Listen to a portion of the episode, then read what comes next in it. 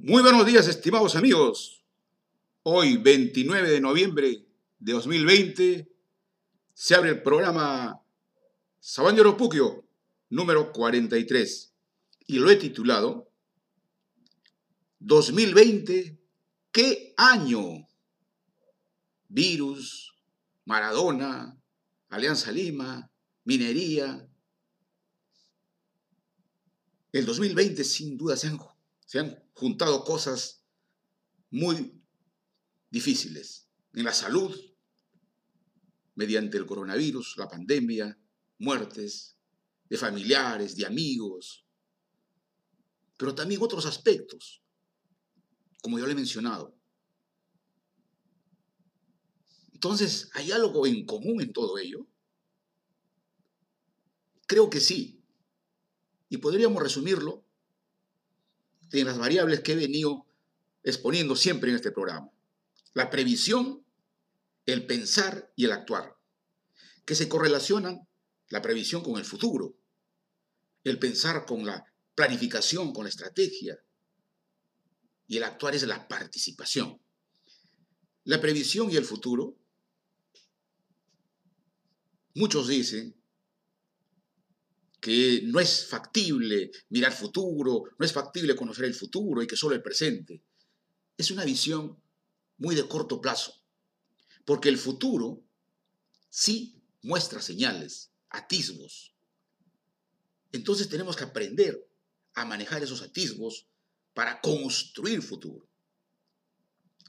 Luego, cuando planificamos, deberíamos pensar que todo es planificable, todo sea personas, el ejemplo de Maradona, como yo lo manifesté, por ejemplo, se pueden planificar organizaciones para el efecto del Club Alianza Lima, por ejemplo.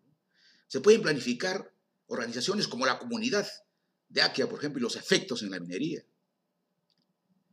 Es decir, nos debe corresponder en esa planificación a las personas, a las organizaciones, sociedad, si uno quiere denominar, frente a los problemas que nos aquejan. Y esa secuencia de individuo, familia, sociedad, organización, país, tiene problemas, pero en forma conjunta deberíamos buscar soluciones. Y ahí viene la gran pregunta, ¿cuál es mi rol para encontrar esas soluciones? Como ser humano, como individuo, seguro que nosotros aportaremos conocimiento, pero también aportaremos valores como familia. El conocimiento se sustenta básicamente en las ciencias humanas, en las ciencias naturales, llamadas ciencia y tecnología, y este uno se nutre en la escuela, en el colegio, en la universidad. Pero los valores, ¿a dónde lo buscamos, a dónde nos integramos, cómo incorporamos en nosotros esos valores tan fundamentales para explicar la no planificación, por ejemplo, la irresponsabilidad, la corrupción, etc.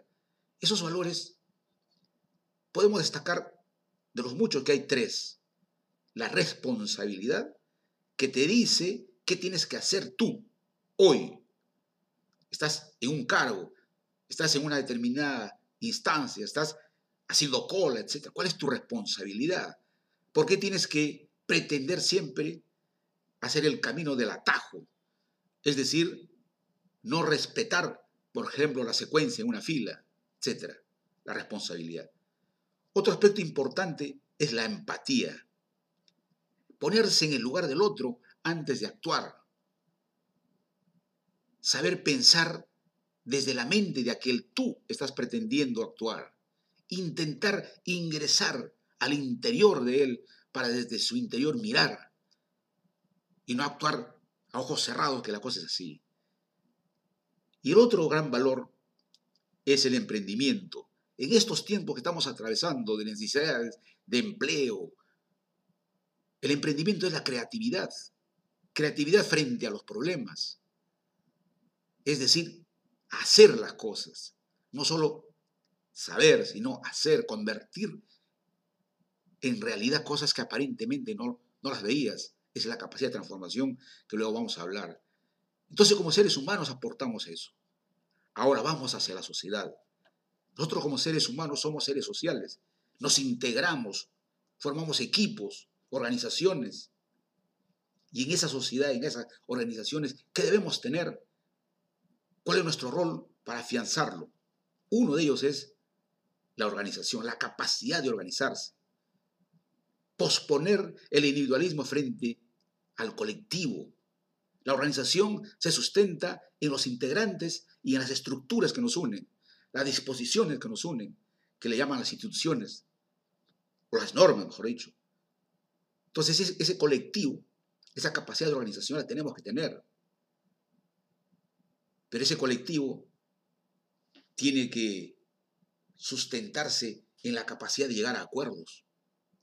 Pero la capacidad de llegar a acuerdos, lo hemos dicho en este programa, usando la visión de Marty Ascent, que se sustenta en la capacidad de tener confianza, las relaciones interpersonales entre los que integran esa sociedad, esa organización. Tiene que haber confianza. Pero la confianza se sustenta además en los actos que uno realiza, no en las palabras que uno dice. El otro factor para buscar ese acuerdo es que tenemos que tener la capacidad de asociación. Y esta se representa en la cooperación. El otro factor es la conciencia cívica. ¿Cuál es nuestra actitud frente al colectivo? ¿Nos ponemos al margen, nos subimos a la tribuna o bajamos al ruedo a participar? Y si no la tenemos, esa conciencia cívica, tenemos que fortalecerla. Y el cuarto, según más de y es el más importante, ya lo he mencionado, es el aspecto ético, los valores, sea como profesional, sea como empresario. Y eso no debe generar entonces, como sociedad, fortalecer la capacidad de organización. Como sociedad tenemos otro papel importante, que es la capacidad de transformación. ¿Por qué decimos la capacidad de transformación? Porque queremos convertir lo que tenemos a nuestro alrededor en riquezas, en riquezas que nos generen bienestar. Es la capacidad de pasar del saber al hacer.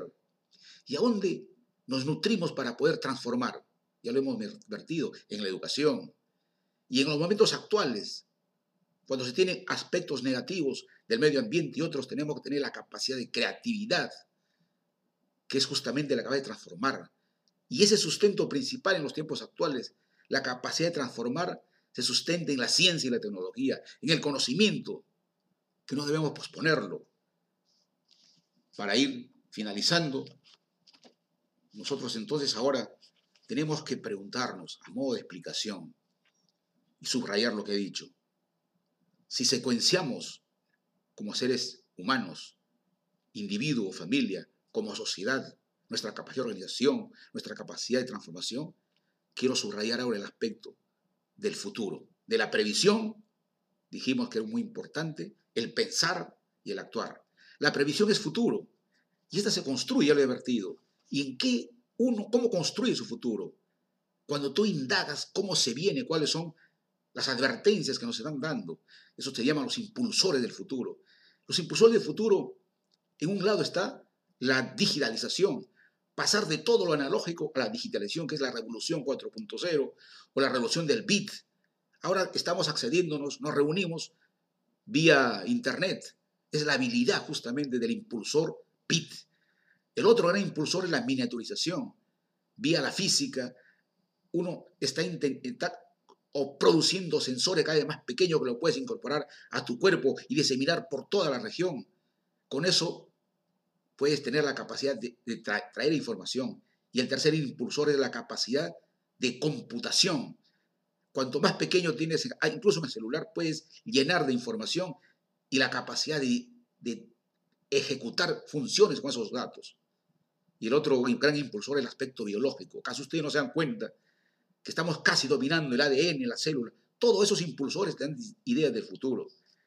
Entonces, a modo de enseñanza y para cerrar, ese futuro lo tenemos que conocer, estar al tanto, vigilantes. Entre los factores a nivel mundial está la tecnología, el aspecto social, el aspecto político, el aspecto medio ambiente.